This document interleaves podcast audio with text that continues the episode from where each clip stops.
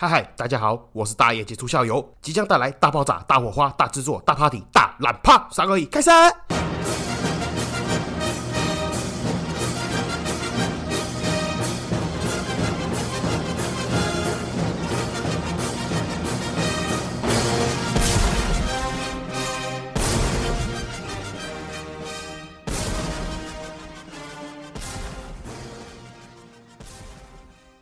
嗨嗨，这里是社会观察日记，我是大家就校友，欢迎回来啊！救命啊，好冷哦，身体不舒服。上一集有讲到嘞，这个我爸妈上个礼拜确诊，然后嘞，我实在这个身体十分的不舒服了，但是嘞，看医生又懒得看，也不是说懒得看啊，就是干我是那种，就是你开车你知道吗？到诊所门口，然后发现很难停车，又停不了车，我一气之下 就开车开回家那种人。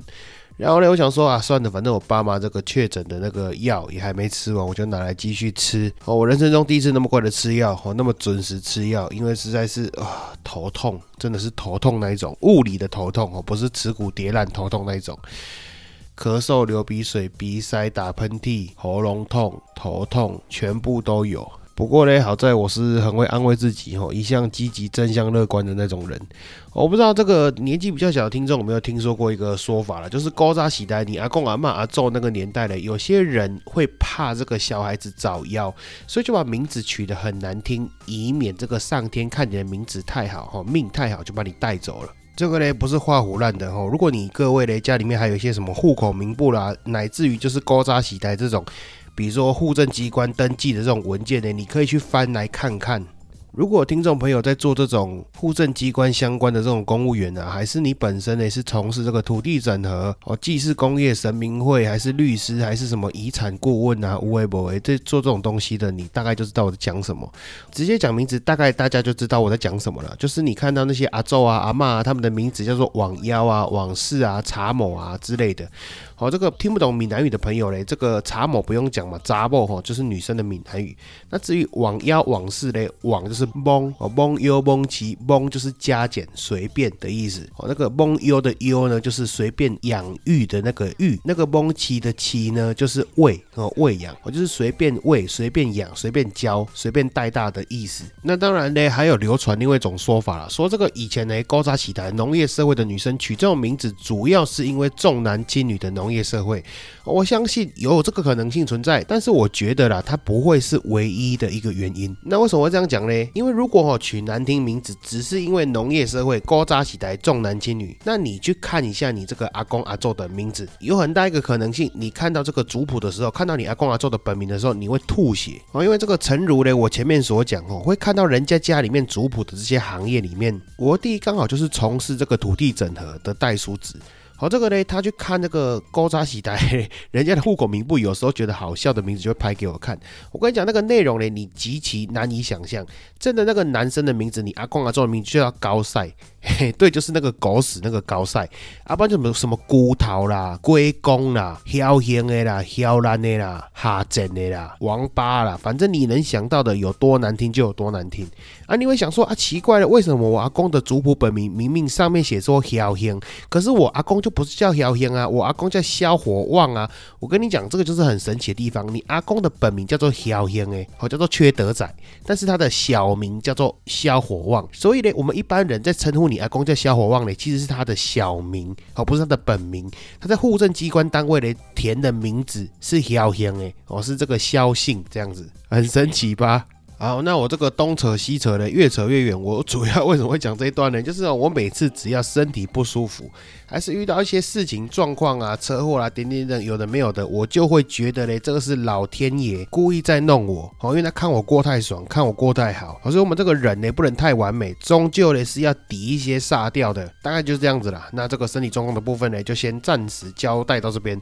接下来当然就要讲一下这个世足赛了哦。这个趁这个世足赛才刚结束，我还有热度，赶快蹭一下，不然再晚一点讲哦，这个共同的回忆跟记忆哦，开始慢慢淡忘嘞。这时候讲就有点奇怪了，所以我们这个热度可以蹭的时候赶快蹭一下。那我老实讲了，其实在此之前呢，我是很少会去看这个运动项目了。我就算有看呢，其实也是陪着家人去看些篮球类的最多了。那所以我必须承认呢，我就是一个一日球迷。我应该不说一日球迷了，就是一届球迷。每四年就会开始封一次的那种球迷，然后这个 也不知道能不能讲哎，反正没差啦，我就烂嘛。就是有在看我 IG 的朋友嘞，就会知道说嘞，这一届我都有在买这个运彩吼，合法的运动彩券。然后呢，其实在此之前呢，在这一届之前，我们以前呢玩的都是走地下的哦，就是玩这种地下的足球球板呐。那通常呢，因为是大人在玩的嘛，我们旁边小孩子在跟着看啊，都通常是只有插这个冠亚军赛的时候，或者是第三名、第四名的时候，偶尔才会赌。但是这一届呢比较不一样，这一届我是去买这个合法的运动彩券，所以等于说几乎每一场都有压。然后我觉得这个最好的好处是啊，我真的发现哦，对于我们这种一届球迷来讲啊，其实当那一场啊，如果你没有压球的话，你真的会懒得去看。可是我真的觉得很神奇，就是你一旦有买那一场的输赢啊。你就看得特别投入，然后真的会随着这个运动员的表现，还有进球啊，然后你在看这个场中在喊 “Go” 的时候，你也会觉得很兴奋。哦，明明其实你玩的也不大。我说真的，我就是每一场啊，我了不起就是都压几千块，最多就几千块的。不过老实讲了，虽然都是这个一日球迷哦，一届球迷，但是我先讲，我没有批评的意思，我没有踩一捧一，我只是就我自己个人的这个感啦，就是真的那个足球看起来真的比较有这个刺激。感哦，盘中嘞不是盘中了，这个比赛中嘞，真的会有那种热血沸腾感觉，尤其是像这种冠军赛啊，明明前面踢得很沉闷很无聊。哦，阿根廷二比零，然后瞬间呢，法国又连续得两分，然后又开始互相追分，直到后面延长赛再继续 PK 战，你就会觉得说，哇，好像真的是一分钟都不能离开座位那种感觉。那唯一美中不足的地方呢，其实跟这个足球没有关系哦，是这个线上的投注站。好，那我不知道有没有这个听众好朋友们用过这个线上投注站哦，跟我一样用到真的是整把火哦，归然趴会，整个下单下到堵蓝，每次只要你要登录去下单的时候，一定永远是爆。满哦，排队中挤不进去，叫你去附近的这个投注站。我还是这个比赛要开始之前的几个小时就要进去下单，还没办法进去，有够夸张的。干嘛呢？天堂都没有你那么难登了。然后难登就算了哈，网页也是一堆 bug 哦。要不是你连线连到一半就断线了，要不然就是你下注下到一半呢，它就跳掉了，要不然就是你下注嘞。哎，结果它没有显示你的投注单，啊，不然就是它有扣款，但是你也没有显示下单成功，不然还有更扯的哈，听说有人在下完单之后嘞，成功下完单哦，然后登出画面。之前按了一下重新整理，哎嘿，变成下两次单，然后好不容易这个比赛打完了，你想要出金哈，我先讲一下它这个模式啦，它很像这个股票或是期货里面有一些它会去设一个这个专用户头，然后你必须要先把钱汇到这个交割户头里面，才可以从这个交割户头去下单。然后就是呢，这个比赛完之后，你想要出金，结果发现呢靠腰登不进去，还是登不进去。我心里想说，干嘛不会被关厕所吧？后来想说啊，算了，不会啦，应该那威刚那么大一间的公司，应该也不会搞这种事情。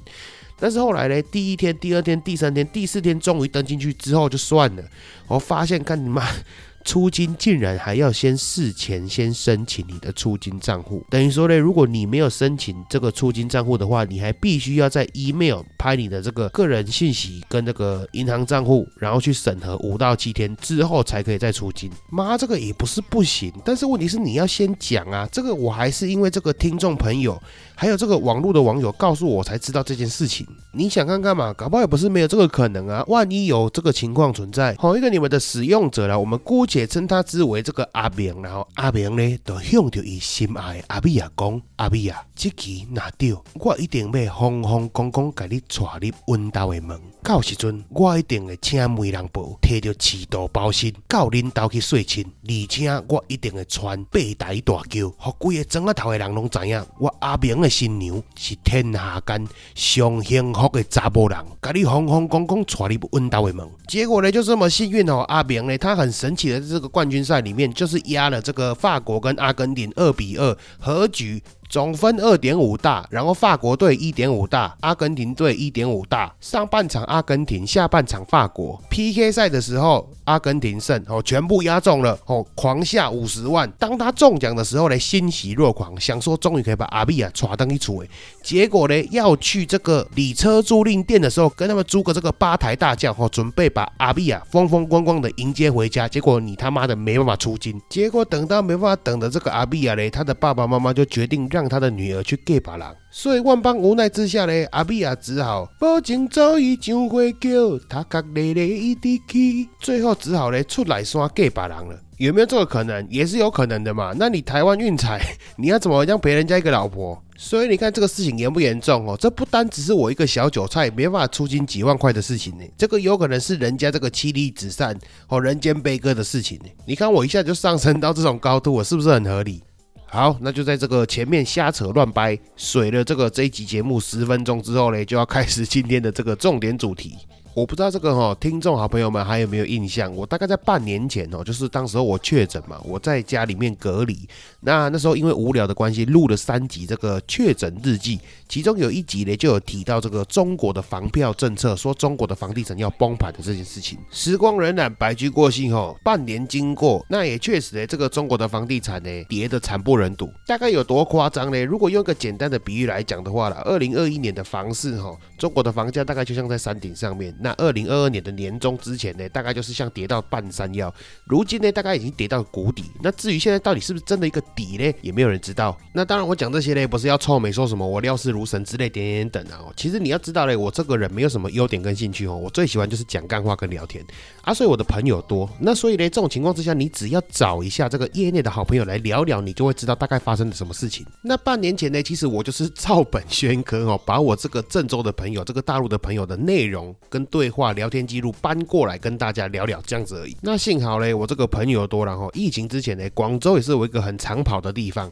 好，刚好嘞，今天就是来分享一下我这个广州做房地产的朋友，好，他跟我的聊天内容记录跟这个经验分享，还有他自己内心的一些觉得很奇怪，还有这种政策的矛盾部分啊，还有他的一些小八卦的部分来跟大家分享聊聊了。那话说从头啊，如果这阵子嘞有在看这个新闻报道了，还是喜欢翻一些商业周刊的朋友，一定会有。看到这个大陆的官媒以及这个重要的政府官员，连续在三天的重要会议里面强调了四次，哦，强调了四次这个房地产是中国经济支柱之类的话，哦，就是什么不动产就是经济火车头之类的嘛。我们这个台湾人应该也很常听到这种话。那尤其呢是有一个叫做刘贺吼，A K A 国家发展改革什么什么蛙哥协会副主任，A K A 国务院副总理，A K A 习近平的同学哦，这个不是好小，是真的国中同学，A K A 习近平的财经智囊。那当然嘛，最厉害的留到最后面再讲哦。其实前面这些 title 呢，虽然也很厉害哦，但是最后这个 title 当然是最重要的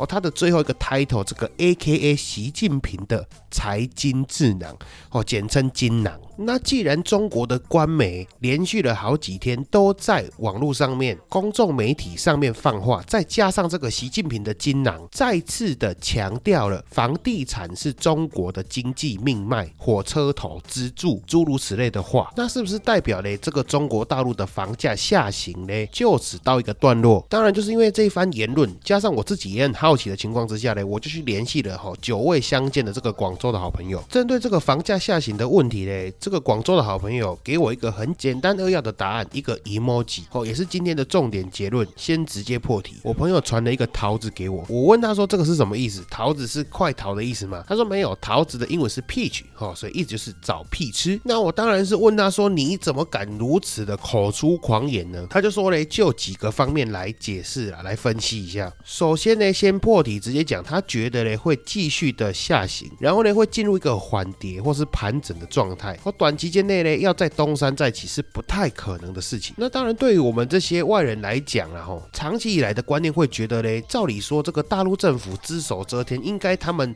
可以决定整体经济方向呢，还是怎么整体社会风气怎么样的一个走向？怎么会有可能这个政府已经主导大力的要去推这个房地产，然后房地产还起不来嘞？他说：“你也不用想的太复杂，我们就用最基础、最简单的逻辑去看。哦，不动产房子本身呢，它也是商品的一种。其实把房子嘞当成是一般的这个商品，你就很好去理解。再抛开其他的这个人为啦、恐慌啦、政策因素点点点等的这个进阶问题除外嘞，最简单、最基础的逻辑就是供跟需，供需问题。所以我们就最简单的从这个需求量来看嘛。那也不用我多讲了，不要说今年哦，去年二零二零开始这个疫情爆发之后，大家也知道这个中国。”我一直在强封城，哦，所谓的这个动态精灵之前呢，那造成呢所有的民生呢经济状况萧条，那老百姓很多因为这个强力的风控政策，所以导致呢没有收入。我们在讲说哦，最近呢中国大陆不是开始慢慢的解封了，哦各大重要城市都开始慢慢的解除风控，哦甚至还可以出国去玩。本来呢有些经济学者专家还预估说呢解封会迎接一波的这个报复性消费，结果事实呢真相告诉大家，哦报复性的消费没有等到，结果等到各位的是什么？是消费性的暴富。哈，什么叫做消费性的暴富？就是你前半年都没在工作，被关在家里面，你要不要开支消费？要。你要不要缴房贷？要。你要不要缴车贷？还是要。好，银行这个房贷抵押款，哦，个人信贷、网贷、花呗、借呗、无为不为，吃喝拉撒都要需要花钱。但是你有没有收入？没有 income 哈，拍谁没有收入，所以最后这些消费都会报复到你自己身上，这就是他们大陆网友嘞戏称的消费性报复。那再加上啦，其实说到底也是这个疫情的关系了。我相信有一些听众好朋友嘞，可能有在关注这个中国大陆的疫情的新闻消息之类，可能就有听说过一个状况了，就是哦，这个绝大多数嘞强制封控封城的城市。都是一线呐、超一线呐、重点城市这些点点等的大城市，哦，一般没事嘞不会去封你这个农村，所以导致了一个情况是什么？就是这些北漂族群也好，又或者这个外地来的打工仔，哦，他们因为这个地方政府的强力风控政策之下，他也没收入，又要花了很多的成本待在这个所谓的大型城市里面，不如嘞他就回到他们的老家家乡去，还可以做一点事情呢，以供这个自己的基本开销。讲难听就是你回。乡种田耕地打工了，至少还有收入，不会饿死。所以这个情况之下呢，造成这几年哦北上广深的这个移入人口，就是一线城市也好，超一线城市也好，大城市的移入人口都变少了。所以以往呢，为了要落户籍哦到这种一线大城市的需求，也很明显的减少了。那个数量之夸张呢，我印象没有记错的话，光上个月十一月。那个移入人口仅剩下去年同期相比的不到零头。那如果你要讲说嘞，这种哦没有实际数据嘞，只靠这个肉感哦、体感哦、自己身边周遭同温层的感觉。这种数字嘞，数据你觉得不准没关系，那我们来讲一些有真实数据的东西。那我们就一样，先从这个老百姓的角度去做数据的分享。好，从这个民生的方面来先去讲，环比这个一月初哦，一直到上个月十一月月底，中国大陆的居民可分配金额是一路的破底，仅比这个二零二零疫情刚爆发的那两个月好，收入增长的趴数是有史以来最低，环比民众的这个中长期贷款也是。从疫情之后越来越低，不过有个很神奇的数据，就是经统计之后嘞，发现今年同比去年整个中国大陆的存款和居民存款竟然增加了二十五万亿人民币那么多。那我对于这些数据的见解嘞，稍后再说。继续讲到这个中国大陆的房地产企业，同时他们的融资金额、融资比例也是从疫情之后到现在越来越低，断崖式的下降。重点城市因为有这个政策的关系，没有。大幅的下跌，但是这些没有政策影响干预的地方城市，建案的销售金额跌至四十几趴，哦，腰斩在以下了。多处，尤其是二三四五线城市的房价，哦，有一些像什么燕郊之类的，都已经跌掉六七成了，那已经不是腰斩，是膝盖斩。然后前二十大的这个建商建案的销售量，大概有七八十趴都没有卖完。那当然，以下的这些关于数据的这个解析啦，跟看法是这个小韭菜我本人还有我的朋友，我们两个讨论出来的想法跟见解跟看法，哦，不百分之百嘞代表了事实真相，还有可能嘞是我们这些韭菜本来看法嘞就不是那么准，我解析的也不太对，甚至我们比较蠢一点。如果持这个不同的意见呢，也请这个海纳包含，哦，甚至你要这个批评指教都非常的欢迎。那就先回到前面这个数据了哈，这个民众的。可分配金额以及这个薪资增长速度有史以来最低，我相信这个呢，大家就很好理解哦。这个应该也不用我多说，大家就能猜得到，是因为这个两三年来疫情的关系，导致了所有人的这个收入平均下降，所以自然而然这个薪资的增长速度也是下降嘛，这个合情合理。那为什么既然这段是废话还要讲呢？因为要搭配第二段来看，虽然民众的这个薪资增长速度减缓，以及这个国民可支配余额，其实讲简单一点，这个国民。可支配余额其实就是可以用的闲钱的意思，也减少了。但是环比下来呢，今年的全国民众存款竟然大额大幅的增加，增加了二十五万亿的人民币。再来呢，就是民众的这个中长期贷款，哦，不管是金额还是趴数呢，都是创新低。那可想而知嘛，什么情况呢？民众会用这个中长期的贷款呢？绝大多数当然就是买房的房贷。所以综合以上这些针对于民众统计的数据，薪资增长速度变慢了，可支配余额就是可以用的闲钱也变少了，中长期贷款也就是房贷也不贷了。可是这个总体的储蓄金额爆炸式的增长，所以通过这些数据呢，可以很简单、很直接的推测出，因为这几年的这个疫情关系，再加上各种不确定性，导致的民众的收入变少，可以用的钱变少因此之下，大家选择把钱存在银行里面，不要乱花钱，度过眼下的寒冬，而且也不愿意再去买房子了。而且这只是其中一个原因。好，根据我这个大陆的朋友告诉我嘞，为什么民众对于现在的这个不确定性以及对房地产的信心丧失的那么严重？这个主要又分成两个部分，一个主要是因为中国大陆的这个政策问题，一个是因为中国大陆的这个法治以及这个行政执行的问题。那因为政策的部分呢，其实坦白讲比较复杂一点，哦，一时间可能也很难讲明白，我留到后面再讲，哦，甚至不行呢，我还可以拖成下一集再来讲。那我们先来讲这个中国大陆的法治以及这个行政执行的问题。这个基本上呢也算是半个基本常识哦，尤其是这个中年人呢，以及已经有买房子的这个群体们，大致上都了解这个流程。就是像我们来讲呢，我们一般台湾人哦，如果你去买房子，那你万一缴不起房贷，会发生什么事情呢？如果比较年轻的朋友还是不知道的朋友呢，我就快速的带过这个流程哦。如果万一有一天你买房子啊，不要别不用你们啊，这个不好听。如果万一有个某 A 哦，今天某 A 买了房子，然后因为刚好恰巧碰到疫情呢，失去收入，所以他缴不出房贷，那会发生什么事情呢？首先银行会先来催缴，那催缴确定你缴不出来之后，就会申请把你的房子法拍。哦，因为你的房贷基本上呢，就是用你的房子去跟银行那边做抵押来贷款。那如果真的你付不出钱怎么办呢？那当然就是把这个抵押品拿去拍卖，然后就会申请这个法拍流程。然后最后呢，就会依照法院把你的房子在这个法拍市场拍得的所有钱拿来扣除你跟银行借的钱。之后如果万一还有差额的话，银行就会再继续去告你，哦，要你补偿这个差额的部分。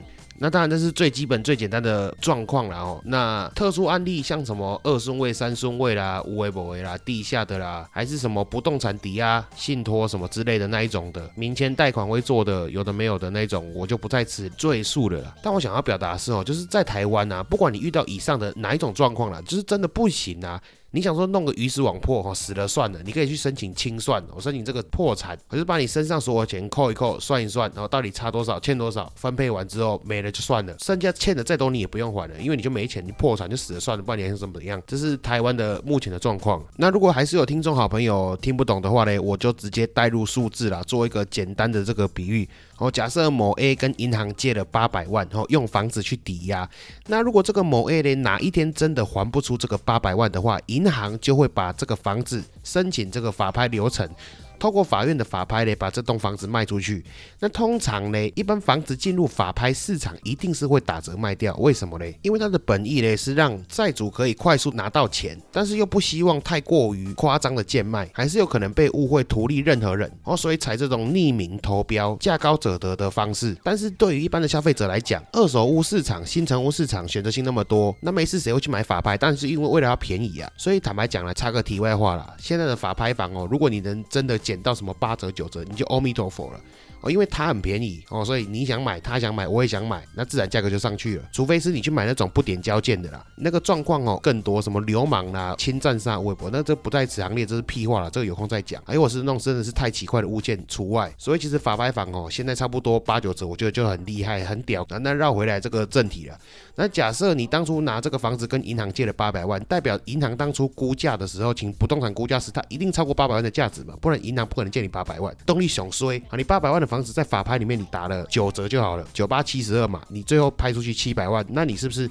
欠八百万，拍得七百万，倒扣完之后还差银行一百万？当然，其实你拍卖完之后，你还是必须要缴一些什么利息啦、滞纳金啊、什么测量建价啦、点点点的无微不微这种执行费用点点等。哦，但是这里呢，我就直接跳过了，忽略不计了，不然这个讲下去真的不知道讲多久。这时候呢，你不要以为没有事情的哦，银行会去告你要你这个补完差额的一百万的部分。哦，除非你去做个动作，什么动作？就是做这个财产清算。什么意思叫财产清算呢？意思就是跟法院说，干林别不爱胜啊，我不玩了，我摆烂了，我死了算了，我口袋所有的钱掏出来，扣一扣你名下所有财产清算，抵掉这一百万的差额。假设然后你身上所有东西离离扣扣搬出来，扣一扣，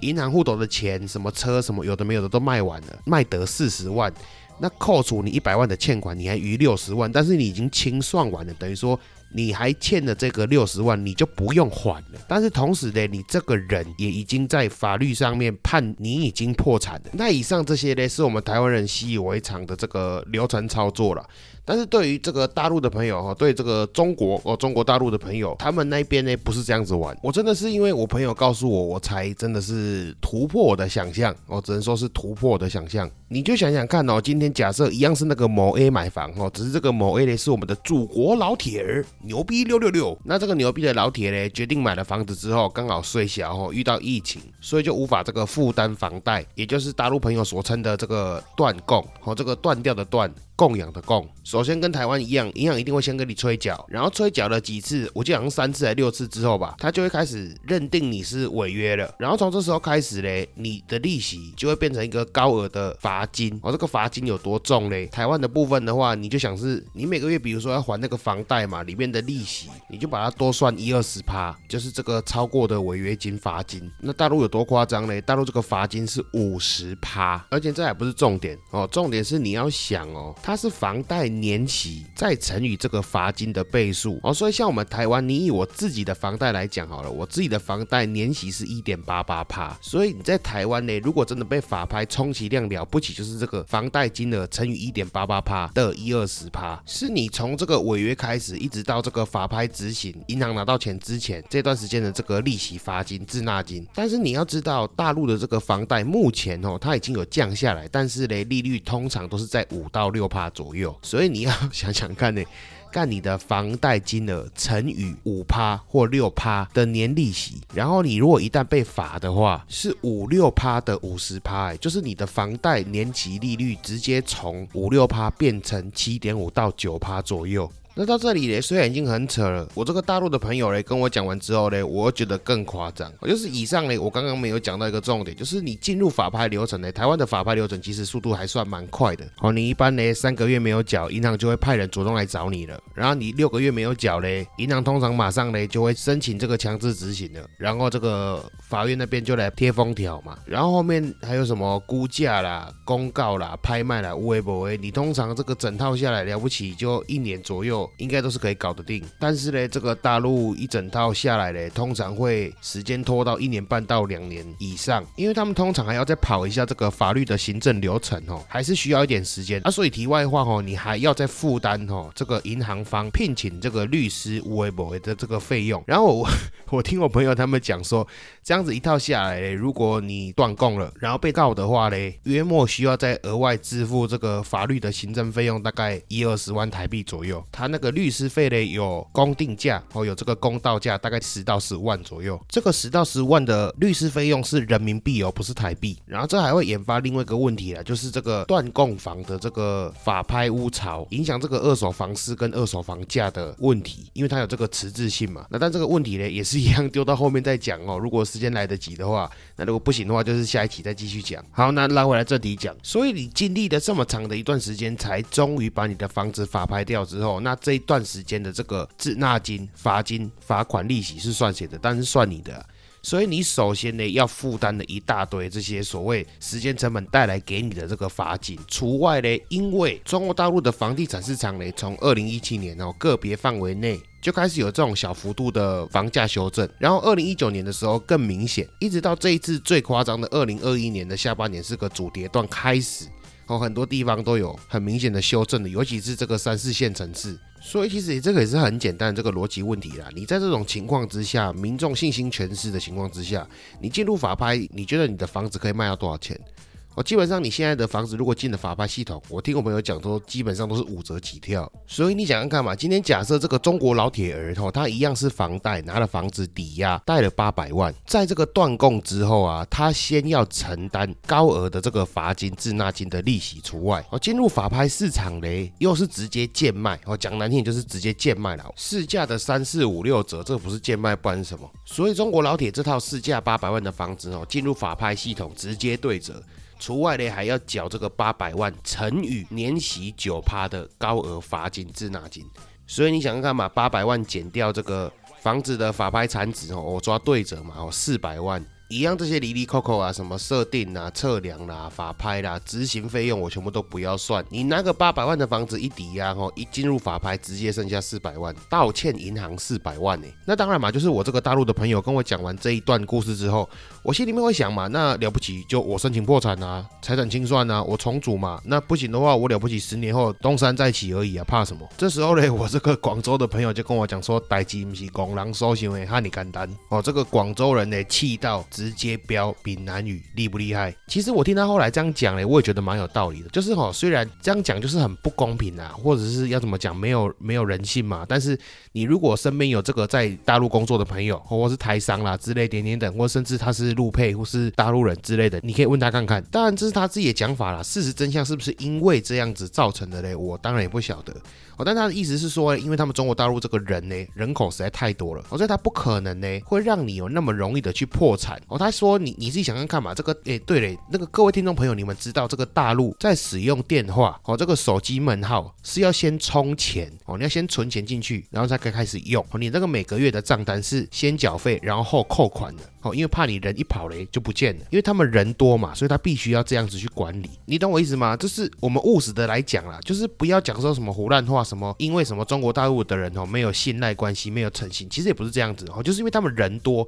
所以他们必须要预防有呆账的这种情况出现嘛，不然你人口比例一多了，靠腰那个呆账一上去，那不就完蛋了？那我朋友他的意思是说嘞，就是就这个破产法，他觉得也是因为这个样子的关系。你要想想看嘛，这个人口那么多，十三亿人哈，随便给你弄个一趴人破产，那个金额要有多夸张、多庞大？那我就问他说，难道你们这个中国大陆都没有人有这个申请破产成功过？的案例吗？他说：“诶，有啊，但是你能想象吗？现在已经二零二三年了哦，全中国第一个申请破产成功的，就是在他们家隔壁，哈，住在深圳。二零二二年十一月的时候，有一个中国男性申请破产成功，他是中国大陆第一人。对你没有听错，就是在那个两个月之前，好，中国才出现了第一个合法申请破产的人。而且目前这个破产法呢，仅限适用于深圳。哦，他们是打算五年内推。”广到全国。但是目前为止，这五年内呢，你只能看到深圳有人可以成功的合法去申请破产。那我又心里面产生了第二个问题啊，那既然如果我房贷还不出来，我不能申请破产，那我总能跟银行申请协商吧，债务协商啊。我们来瞧看看嘛，就是我还不出钱了，我们跟银行瞧瞧看，哦，看能怎么样去还，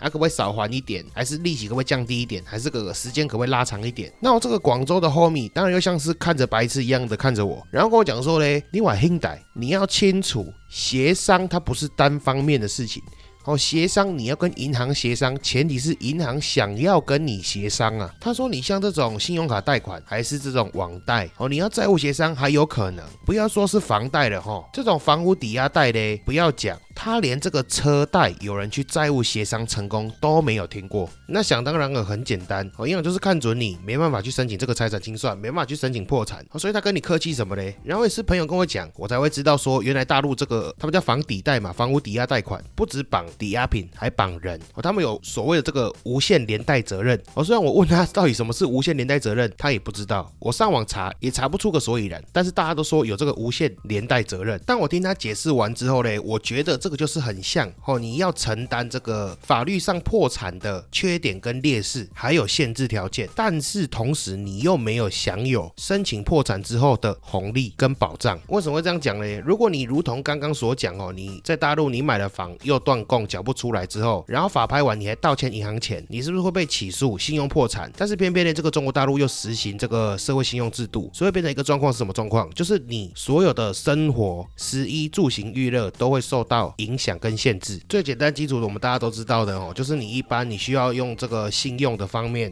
哦，你要银行开户，你要开卡，你要申请电话，你要买车买房都不行，这个只是最简单最基础的。在中国大陆这个社会信用制度的情况之下，你所有需要实名制的，包含你要买车票。你要坐飞机，你要住饭店，连你要去网咖开电脑都不行。什么限制消费了哦，限制这个通信来往了，限制离开居住地了。然后你赚的钱要强制被扣还去还债啦，这个都是基本款。哦，这个我们台湾也是一样。然后你会想嘞，这样只是造成你生活的不便利哦，还有没有办法这个休闲娱乐而已，你无所谓，没有差。但是我跟你讲，你想太简单了，就是连你的工作也会受到影响。三个方向，一个就是跟善良风俗有关的，你不能做；一个是跟你的这个公信力、威望这种东西有关的，你也不能做；第三个是管别人家的钱的这种工作，你也不能做。什么意思嘞？第一个哦，这种善良风俗相关的，什么意思？就是公务员你不能做哦。为什么？啊，靠腰，你这个人信用破产，你有办法来当公务员，可以当公仆吗？不行。那老师可不可以做？老师也不能做。教育相关的你都不能做。然后像慈善基金会之类的东西，你也不能做。义工、社工这种你都不能做啊。义工可以了，义工不用钱嘛。然后第二种，什么是有威信、有威望、有公信力的嘞？就是你的工作后面带个师结尾的，你都不能做。老师、律师、医师、会计师、工程师，只要师字辈的，大概率你都不能做。然后政府官员啊、公证单位啦、检测人员啊，就是产品或商品要经由你去认证的这种东西，你都不能做。那第三种嘞，管别人的钱这种东西，我相信就很好理解了。哦，就是举凡这个公司的会计，或是会计师，或是出纳，或是采购，或是银行行员、理专、基金经理人。哦，甚至连股票这个营业员你都不能做，反正就是任何这个财经相关以及会计相关的，还有采购方面的这三大部分你都不能做。其实基本上我觉得就是台湾的这个破产法的加强版了，因为它这个里面限制内容嘞，跟台湾真的还蛮像的。台湾有限制的，它都有限制；台湾没限制的嘞，它也有限制。所以讲白了，就是几乎嘞可以快速赚钱的，或是收入比较高的这些职业，你都不能做了。哦，你能做就是做个打工仔，做个劳力相关的工作。那我说句实在话啦，这种方式嘞，你的债我觉得一辈子都很难还的。然后再加上嘞，这也不是只有单影响你自己个人哦，你的小孩未来要工作的时候，要就学的时候也会受到影响。因为在大陆嘞，部分的这个教育机构哦，国小、国中、高中、大学。以及你这个出社会之后，你要工作，你要去考公务人员，还是考他们所谓的国企、央企？翻译过来就是像我们台湾的这种国营单位啦，台电、台水、邮局之类的这种东西。那因为他们地方大嘛，所以这种企业的单位就很多，然后也是类似于我们的这个铁饭碗。但是如果你个人的信用破产之后，你的小孩想要去部分的这种学校就学，又或者是像我刚刚讲的这种公务人员还是央企、国企工作的话，他们面试的时候是需要父母的背景审核，然后他们这一关就被刷掉了。所所以你。一个人破产，不止影响你的工作，也影响你子女未来以后出社会工作。好，那这个时间也晚了，我看呢，眼下也讲不完，我就把它拆成两集。那今天这集先这样子。刚刚节目里面有提到这个断供导致的法拍屋潮，影响不动产市场的问题。还有这个，我朋友对于这个大陆这一次房地产救市政策互相的矛盾问题，这个我就留到下一集再讲。那以上这些呢，就是我的这个大陆广州的 homie 跟我聊天的这个对话内容啦，还有一些我们自己心里面想的想法，还有无为不为之类的，好，仅供参考，大家听听玩玩，当成故事听就好。如果内容有错的话呢，欢迎指正哦，因为毕竟我们都不是专业的，我们也只是闲聊这样子。那最后总结啦，就是以上呢，我朋友告诉我这些内容。就是想要佐证说，他认为现在虽然政府强力的推动大家去买房子。但是还是很多人不敢去接刀子，不敢去抄底的原因，就是在于这个房市尚未明朗的情况之下，如果贸然买了房子，一旦断供之后，它会后续影响的代价实在太大。如果换作是你们刚好有需求要买到房子的话，面对这种房价持续向下探底，然后未来经济充满不确定性的情况之下，你们会买吗？好，那今天的这个内容就先到这里哦，因为我一直暂停在咳嗽，实在录到快录不下去了，声音已经快要缩住了。那好，那我会尽量赶快的赶下一集。我这集很酷诶，这集从二零二二年录到二零二三年。好了，不讲干话了，喉咙真的是有点不舒服。爱你们各位，拜拜，周月。